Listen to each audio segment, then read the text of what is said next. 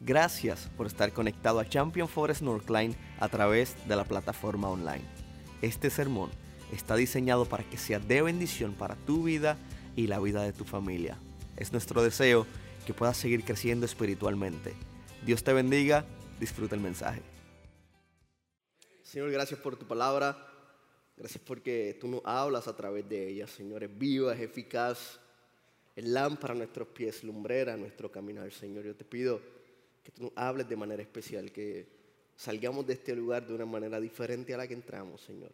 Que aquel que no te conoce hoy ponga su esperanza en ti y abra su corazón. Que aquel que se ha alejado, Señor, que hoy regrese a casa. En el nombre de Jesús. Amén. Y amén. Seguimos en la serie Éxitos eh, de verano y la semana pasada estuvo el pastor Iván predicando acerca de Abraham y hoy vamos a predicar acerca de un texto eh, que muchos han escuchado y muchos conocen y el, propósito de esta serie es eh, predicar y enseñar acerca de textos que la gente más o menos se sabe, los tiene de memoria, eh, los conoce, se los memoriza, entonces va a ser una serie y está siendo una serie que va a conectar muy, muy, muy bien con la gente y, y es nuestra oración que Dios hable a nuestras vidas a través de cada palabra compartida. Y, hoy le he puesto paz y esperanza. ¿Alguien necesita paz? ¿Alguien necesita esperanza? Entonces yo espero que Dios hable a tu vida. Y, te, abro mi corazón. algunos me conocen, ¿no? Eh, yo, yo, soy bien olvidadizo.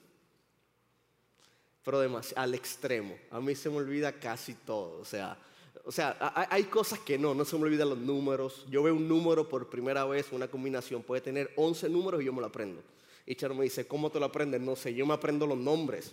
A veces me han dicho, pastor, ¿cómo te acuerdas de los nombres? No sé, tengo la capacidad de aprenderme los nombres, pero lo demás se me olvida.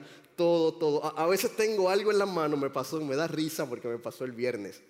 Yo tenía el teléfono en las manos, me voy a montar en la, en, la guagua, en la camioneta y digo ahí, y tengo unas cosas en las manos y uy, se me molesta que se me queden las cosas. ¿Dónde habré puesto mi teléfono? Y lo tenía así, literalmente. Y voy a la cocina y lo busco en la cocina, voy a la mesa del comedor y lo busco y digo, ¿por qué me pasa lo mismo? Se me pierden las cosas y hago así. Y el teléfono está en mi mano.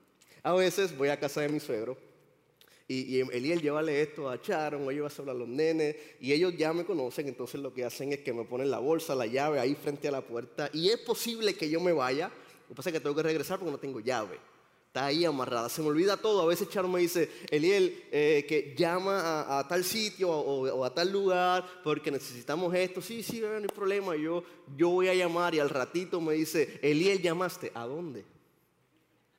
O sea, se me olvida, hay ciertos detalles que se me olvidan. Yo tengo alarmas para todo. Pongo alarmas, las alarmas más extrañas del mundo, yo las pongo para que no se me olviden las cosas. Eh, foro, estudiar o a veces juego, lo que sea, las pongo para recordarme de muchas, muchas cosas. Una vez alguien fue al doctor y le dijo, doctor, creo que sufro de algo porque se me olvida todo. Alguien me dice algo y enseguida se me olvida. ¿Y desde cuándo te pasa esto? ¿Qué? ¿Alguien más así?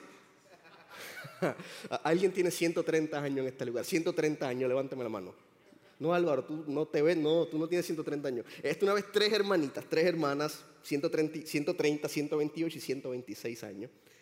Y la de 130 va, eh, va al baño y va a darse un baño y prepara la tina para entrar y cuando hace así dice, ah, yo estaba entrando estaba saliendo. Como no se acuerda, llama a su hermana tiene 128. Dice, Margarita, Margarita, Margarita, ¿qué? Necesito tu ayuda. Ahí voy, Margarita estaba en el piso, el piso de abajo y comienza a subir las escaleras y cuando va por el tercer escalón dice, ¿yo estaba subiendo o estaba bajando? Tiene una hermanita que se llama Flor, 126 años, y cuando llama Flor, Flor, necesito tu ayuda, necesito tu ayuda. ¿Qué pasa? Es que no sé qué hacía. Y, Flor dice, estas hermanas, yo no sé qué le pasa, se le olvida todo. Gracias a Dios, yo no soy así porque ella se le olvida todo, pero yo, gracias al Señor, y toca la mesa, no se me olviden las cosas. Flor, necesito ayuda. Voy, que alguien tocó la puerta. O sea, se le olvida todo alguien más le sucede esto? No mucho, no, así, pero se nos olvidan las cosas, ¿sí o no? Y, somos muy olvidadizos por diferentes cosas, por diferentes circunstancias, eh, olvidamos ciertas cosas y así nos pasa en la vida. También de repente estamos atravesando alguna situación y nos olvidamos de que Dios está en control. Porque se nos olvida. Y se nos olvida lo que dice su palabra, se nos olvidan sus promesas, se nos olvidan sus planes para nuestra vida. Nos olvidamos que Dios es nuestra torre fuerte, nos olvidamos que Dios es nuestra roca, nuestro escudo, nuestro pronto auxilio en medio de la tormenta. Nos olvidamos que Dios es nuestro creador.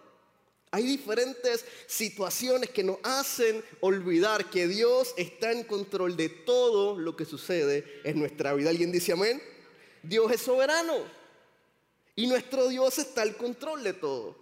Y conoce nuestras pruebas, conoce nuestras luchas, conoce nuestras tribulaciones, conoce todo lo que estamos atravesando, pero claro está, usted y yo comenzamos a desesperarnos y a vivir y a caminar como si no tuviésemos esperanza.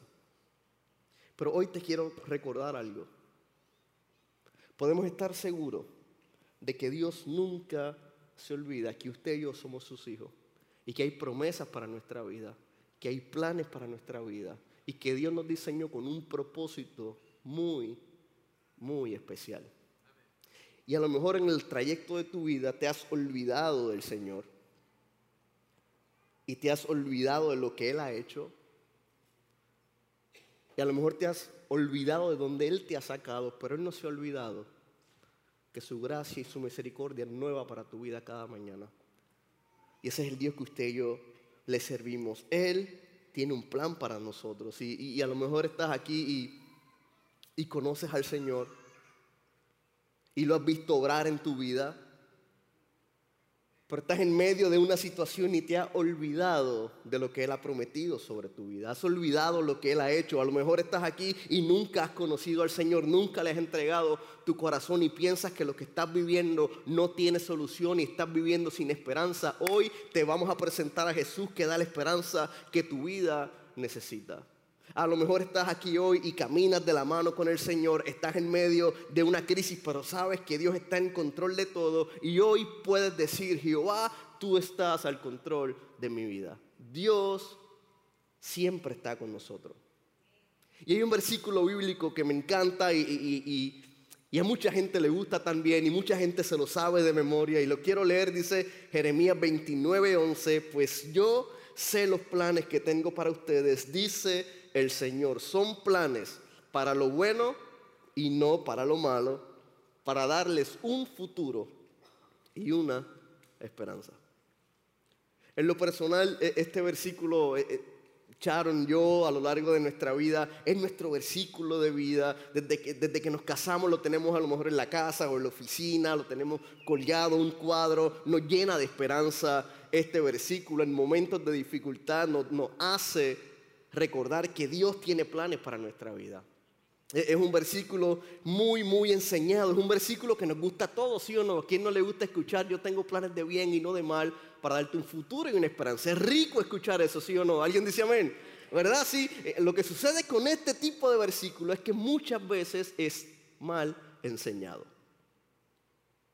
Yo sé los planes que tengo para ustedes, dice el Señor, son planes para lo bueno y no para lo malo, para darles un futuro y una esperanza. Ese versículo está en medio de un capítulo y de una situación desastrosa que ya mismo vamos a ver. El pueblo estaba enfrentando una situación y un momento en particular muy difícil y en medio de su situación Dios les recuerda, yo sé los planes que tengo para ustedes, dice el Señor. Son planes para lo bueno y no para lo malo, para darles un futuro y una esperanza. Y si vamos al contexto de ese versículo, el pueblo judío estaba en cautiverio en Babilonia y su cautiverio iba a durar por los próximos 70 años. Usted se imagina 70 años en cautiverio, 70 años en un lugar que vas a estar incómodo, 70 años en un lugar donde no quieres estar, 70 años que te sacan fuera de tu casa. A veces pasa algo en tu casa y te tienes que ir por una noche, estamos incómodos, ¿sí o no? Imagínense 70 años cautivos en Babilonia. Al, inicio de esa carta, al inicio de Jeremías, se indica muy bien a quién va dirigido el mensaje que Dios estaba hablando a su pueblo. Jeremías envía un mensaje de luz y esperanza de parte de Dios para aquellas personas que fueron alejadas de sus casas a la fuerza y en muchos casos pagaron por pecados de otros. El pueblo judío era un pueblo muy rebelde. Y el cautiverio fue el producto de malas decisiones. El cautiverio fue producto de una vida pecaminosa, fue una vida eh, alejada del Señor. El pueblo de Israel había desafiado al Señor, había adorado eh, dioses falsos, habían vivido en vicios, habían vivido eh, en lujuria y ahora mismo estaban siendo castigados por todas esas cosas que habían hecho. En medio de todo lo que está atravesando, en medio de todo lo que está enfrentando el pueblo judío, el pueblo de Israel en Babilonia, Dios les dice, yo sé los planes que tengo para ustedes, son planes para bien y no de mal, para darles un futuro y una esperanza. Estaban cautivos en Babilonia a causa de sus pecados. ¿Sabes que ese cautiverio era parte del plan de Dios para ese pueblo?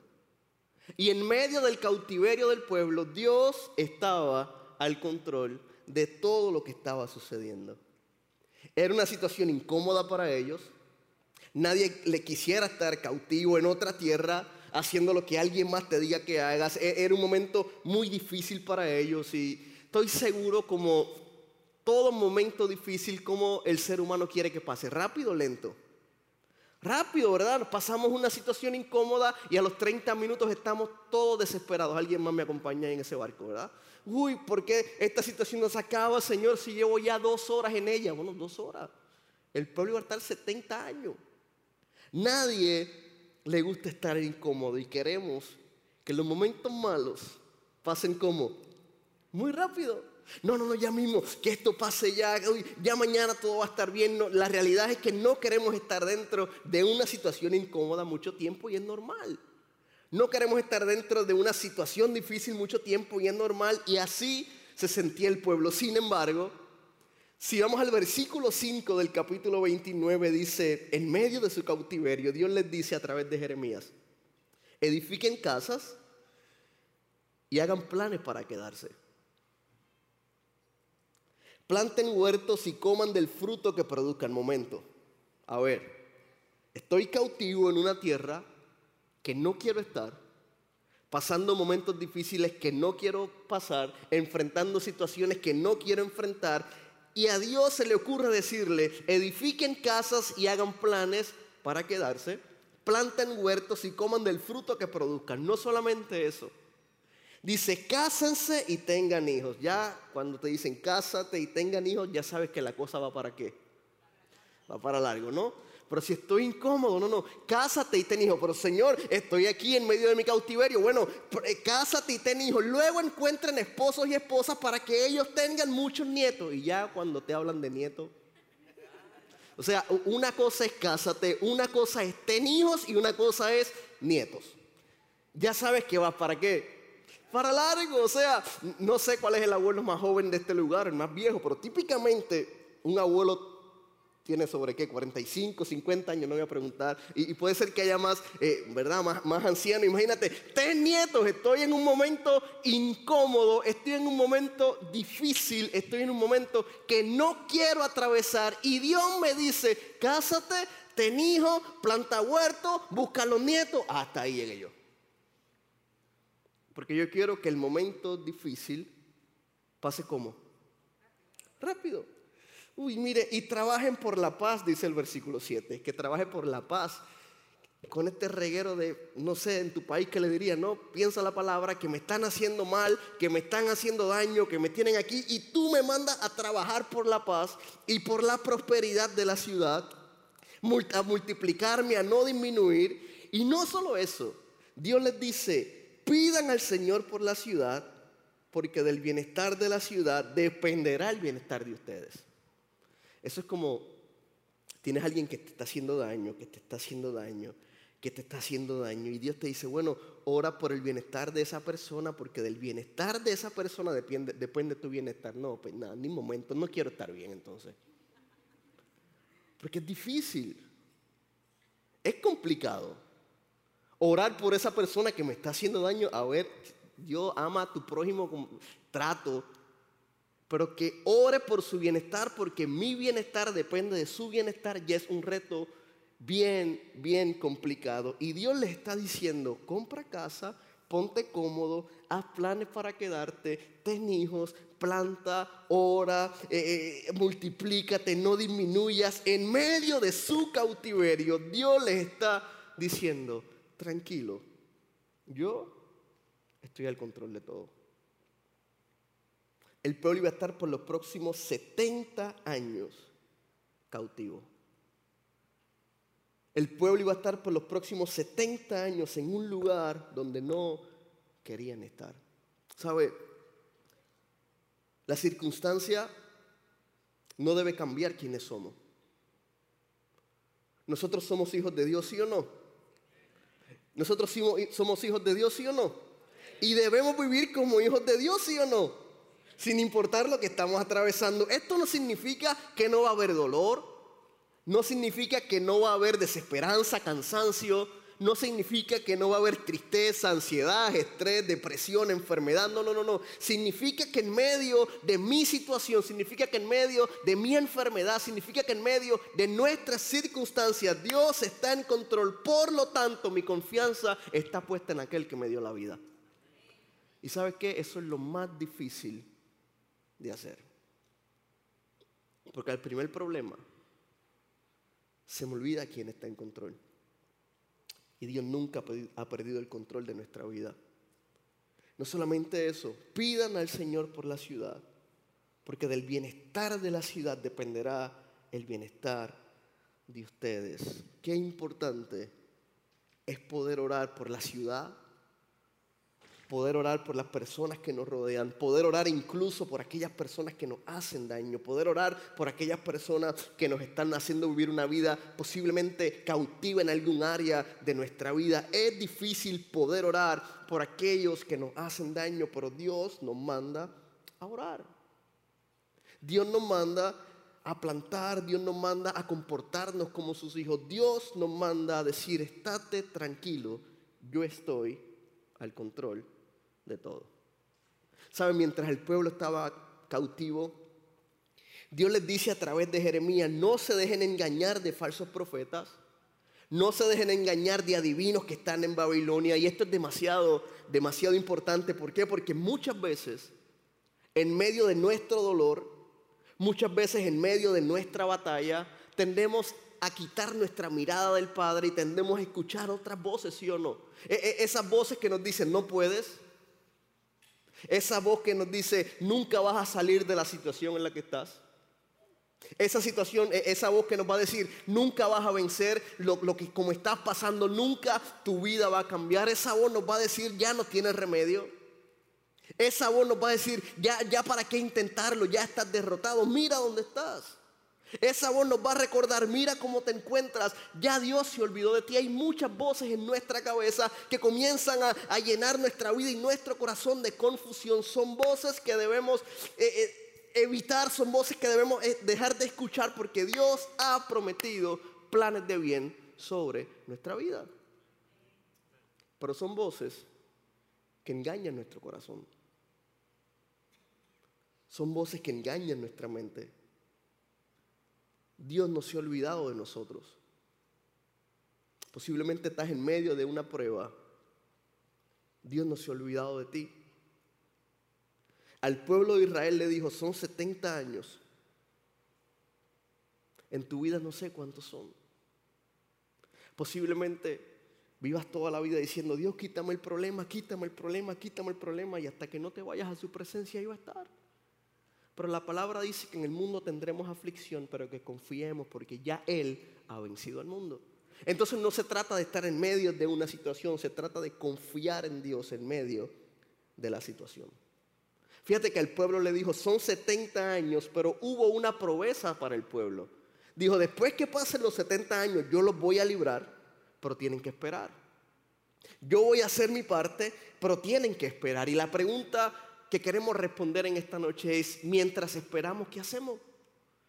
Si dice el refrán, la espera que... Desespera. ¿Algún desesperado en la casa? Yo conozco varios, ¿no? levanta la mano porque si no te digo, ¿algún desesperado? No, no se avergüencen, ¿ah? son muchos. Muchos desesperados. Y mientras esperamos, ¿qué hacemos? ¿Qué hacemos cuando estamos en medio de algo que no entendemos? ¿Qué, ¿Qué, hacemos cuando estamos en medio de una crisis de ansiedad, de tristeza, de depresión, en medio de una crisis financiera? ¿Qué hago? ¿Qué hago cuando estoy en medio de una enfermedad? ¿Qué hago? ¿Qué hago cuando pienso que nada va a estar bien? ¿Qué hago? Dios, ¿qué necesito hacer en medio de todo esto? Número uno, necesitamos entender que Dios sabe lo que estamos atravesando. Y a veces te sientes, no, yo creo que Dios no sabe porque se ha olvidado de mí.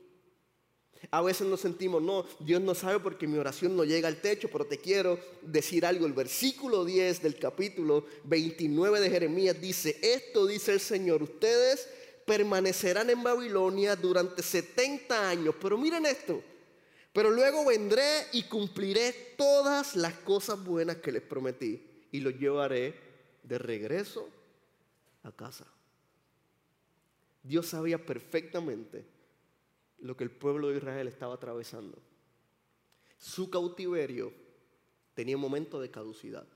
Su cautiverio iba a llegar a su fin y dice, luego vendré y cumpliré todas las cosas buenas que les prometí y los llevaré de regreso a casa. Claro, como todo ser humano, lo primero que queremos es Dios cumple todas las cosas buenas que has prometido, llévame a casa y luego vamos a ver qué vemos.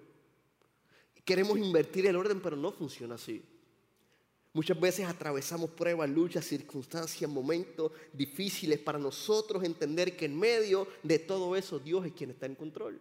Y que en algún momento Él me va a libertar, que en algún momento Él va a cumplir las cosas buenas que ha prometido sobre nuestra vida y nos va a llevar de regreso a casa. Luego vendré y cumpliré las cosas buenas que le prometí. Y así es nuestro Padre Celestial. Posiblemente es doloroso lo que estás atravesando. Posiblemente es angustiante. Y, y, a lo mejor es que te hace sentir que ya no hay nada que hacer.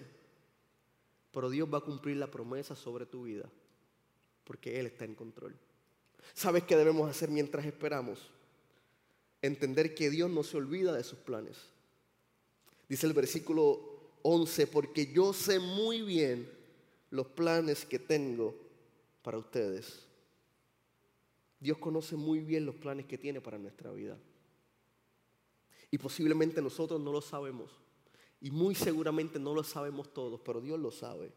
E-, es como, Señor, no sé lo que tienes para mí. Queremos que Dios nos enseñe todo, la, la, pintura completa. Y no, Dios va pintando el cuadro que ya pintó y soñó hace tiempo. Para nosotros nos toca caminar sabiendo y entendiendo que Dios no se olvida de sus planes. Dios no se olvida de sus promesas. Dios sabe muy bien lo que tiene contigo, contigo, contigo, contigo, conmigo. Dios lo sabe muy bien. Dios lo diseñó desde el principio. Dios está al control de toda nuestra situación. ¿Sabes qué más tenemos que hacer? Tenemos que entender cómo son esos planes. El versículo 11, la parte B, dice planes de bienestar y no de calamidad. ¿Cómo son esos planes? Son planes buenos. Dios no tiene planes malos para nosotros. Posiblemente estás atravesando un momento difícil y bueno, e-, eso será para otra persona, pero para mí no creo. Mira cómo estoy viviendo, mira cómo estoy atravesando. Ya no tengo esperanza, ya no tengo fuerza. No, no, Dios tiene planes aún en medio de lo que estás atravesando. Otra versión dice, son planes para lo bueno y no para lo malo. Y otra versión dice, que es como lo dice el, el texto original, son planes de paz. Los planes que Dios tiene para nosotros son planes de paz. Y si hay algo que necesita el ser humano, es paz. A veces queremos llenar nuestra vida de tantas cosas. A veces queremos buscar la paz en tantos lugares. A, veces queremos buscar e, esa respuesta a nuestra vida en tantos lugares que son equivocados.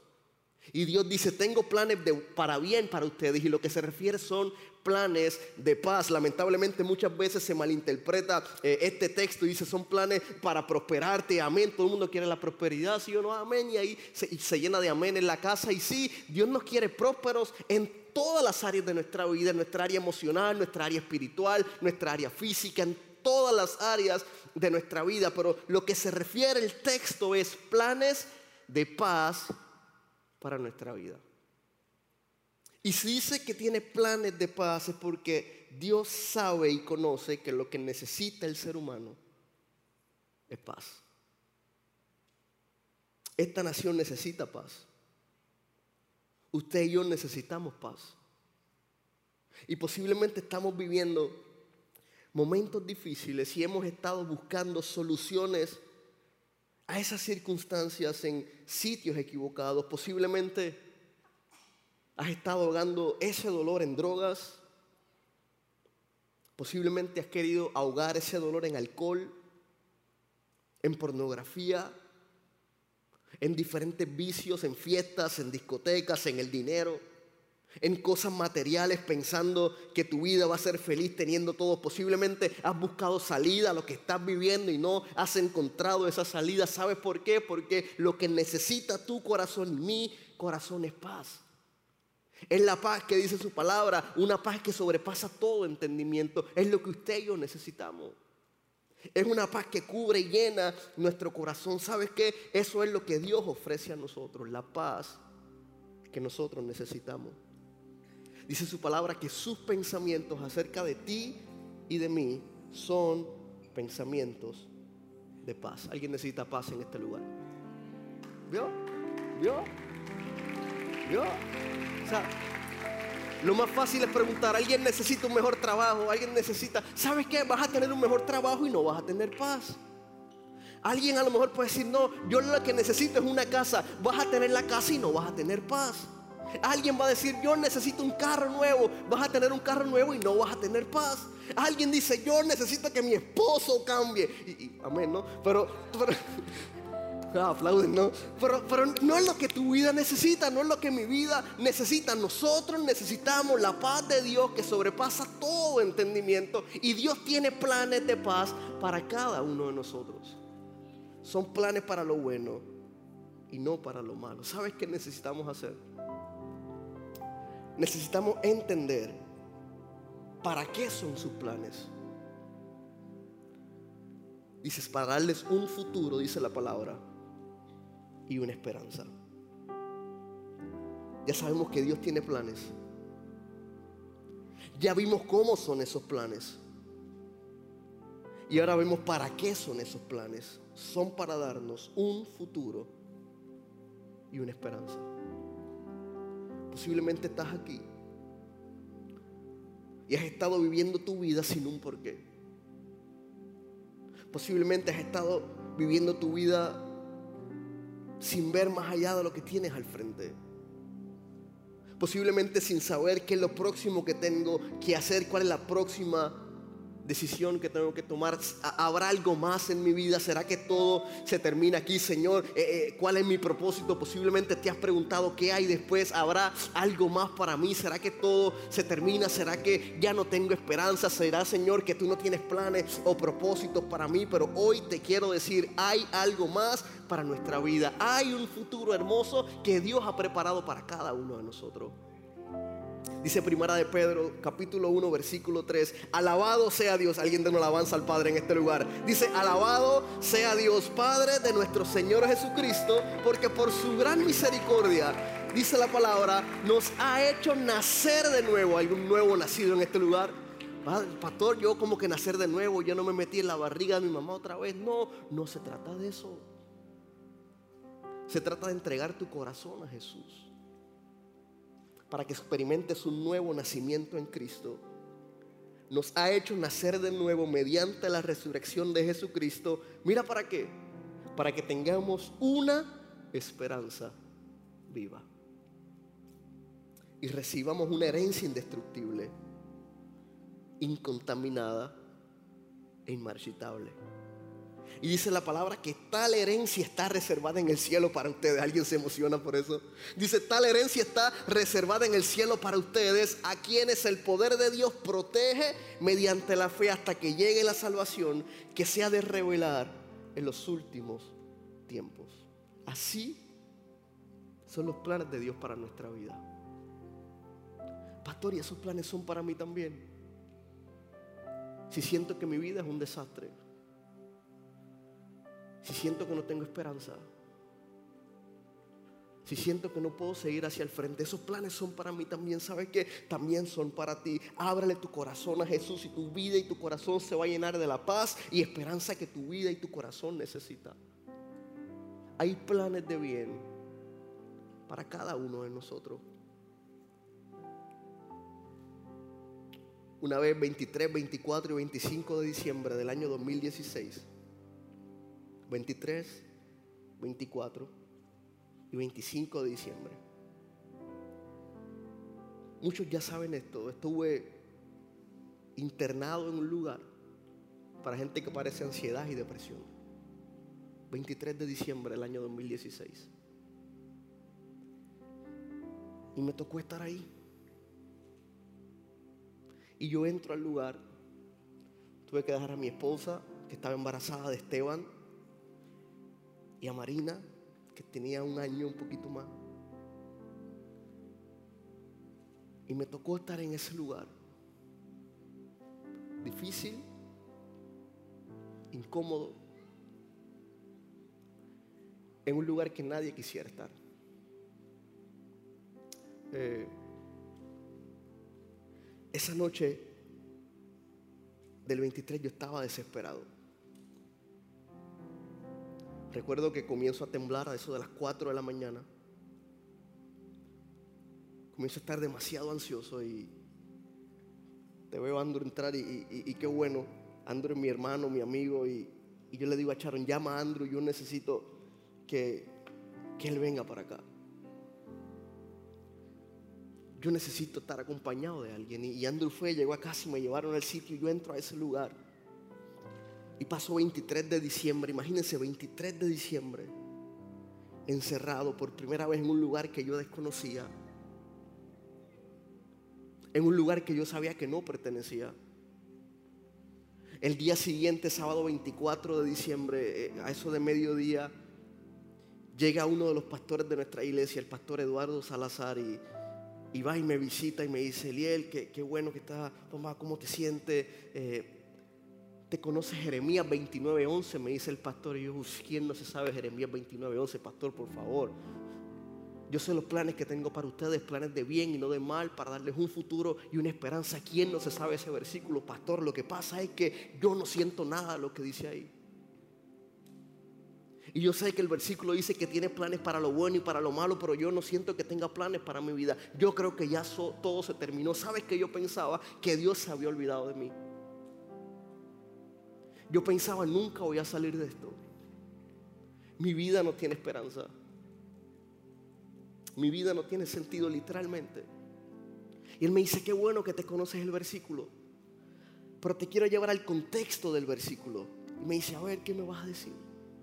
Me dice, tú sabes lo que estaba enfrentando el pueblo de Israel estaba enfrentando un cautiverio, estaba en un lugar que no quería estar, estábamos eh, enfrentando situaciones difíciles y situaciones incómodas, pero ahí donde estaba Dios los envió a construir casa, a edificar casa, a orar unos por los otros y les recordó que sea donde sea que estén todavía, son sus hijos. Eliel, tú eres un hijo de Dios y donde Dios te tiene, tienes que edificar casa. No sabes cuánto tiempo vas a estar aquí, pero Dios tiene el control. Decía, wow, pastor, gracias, amén. Y me llenó el corazón de fuerzas, de esperanza. Dije, uy, que lo entendí. Dios me tiene aquí con un propósito. Y si tengo que estar 70 años, voy a estar aquí 70 años. Y, el pastor se fue y, y enseguida fui donde la enfermera y le dije, me quiero ir. No entendí nada. Dios había hablado en mi vida. ¿Sabe qué? Estás aquí por una causa, estás aquí por un tiempo, pero yo estoy al control, pero yo no entendía todo. Como todo ser humano, yo quería salir de ese lugar y le dije, quiero que me saques de aquí, yo no pertenezco a este lugar. Luego de una hora dice, no, vas a permanecer aquí todavía, la doctora quiere verte. Hoy, mañana. Voy a mi cuarto. Comienzo a llorar yo no pertenezco a este lugar. Y ahí Dios me dice y me recuerda la palabra, donde estés, sigues siendo mi hijo. Y hay planes para ti que tienes que cumplir.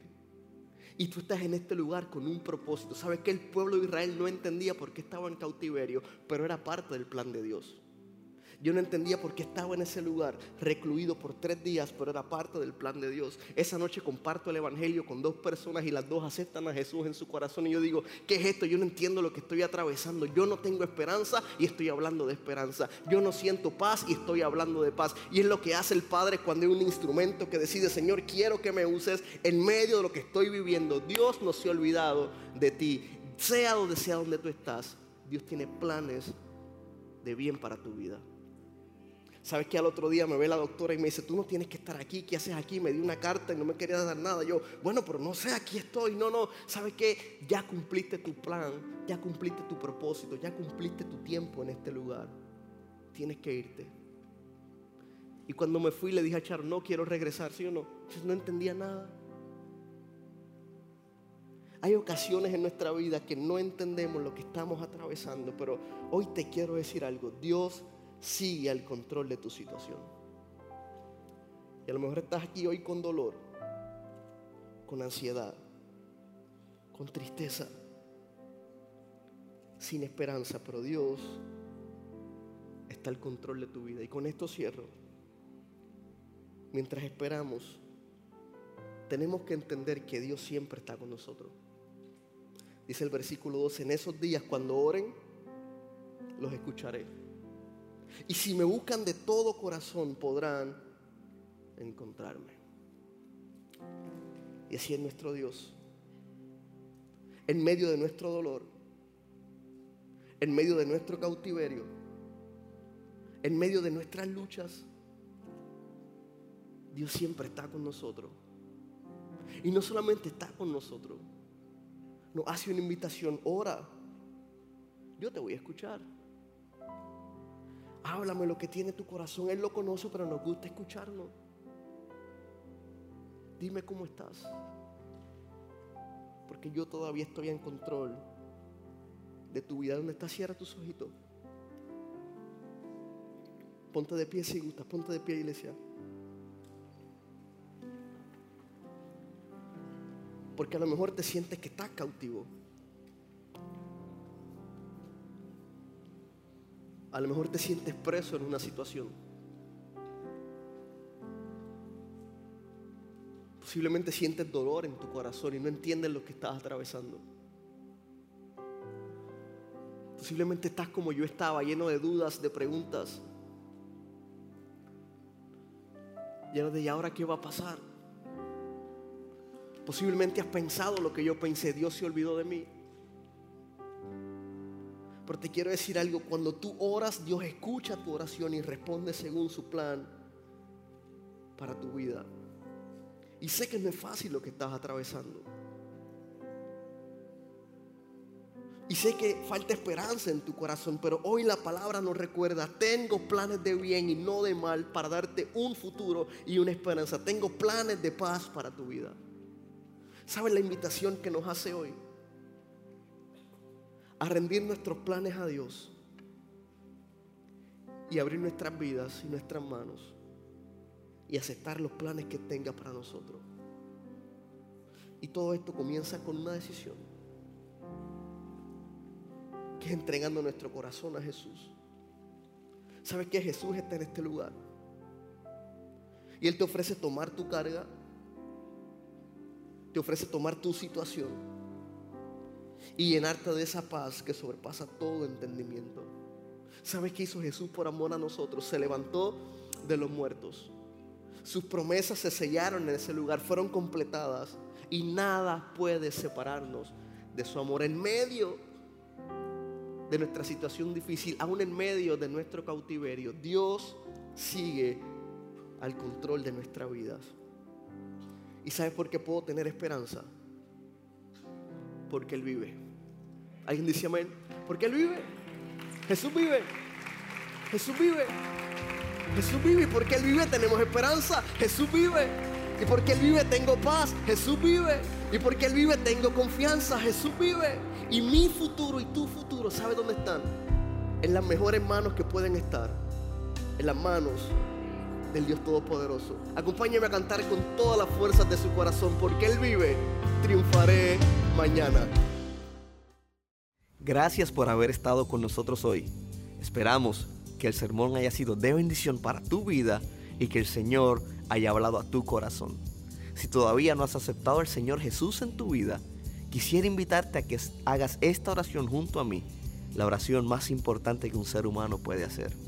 Repite después de mí, Señor Jesús, hoy te acepto en mi corazón y te reconozco como mi único y exclusivo Salvador. Escribe mi nombre en el libro de la vida. En el nombre de Jesús. Amén. Nosotros creemos que si hiciste esta oración, vas a poder disfrutar de una eternidad junto a nuestro Padre Celestial en el lugar que ya Él ha preparado para nosotros. Quisiera invitarte a que nos puedas acompañar a Champion Forest Northline. Para más información puedes ir a championforest.org diagonal Northline. Dios te bendiga, te espero la próxima semana.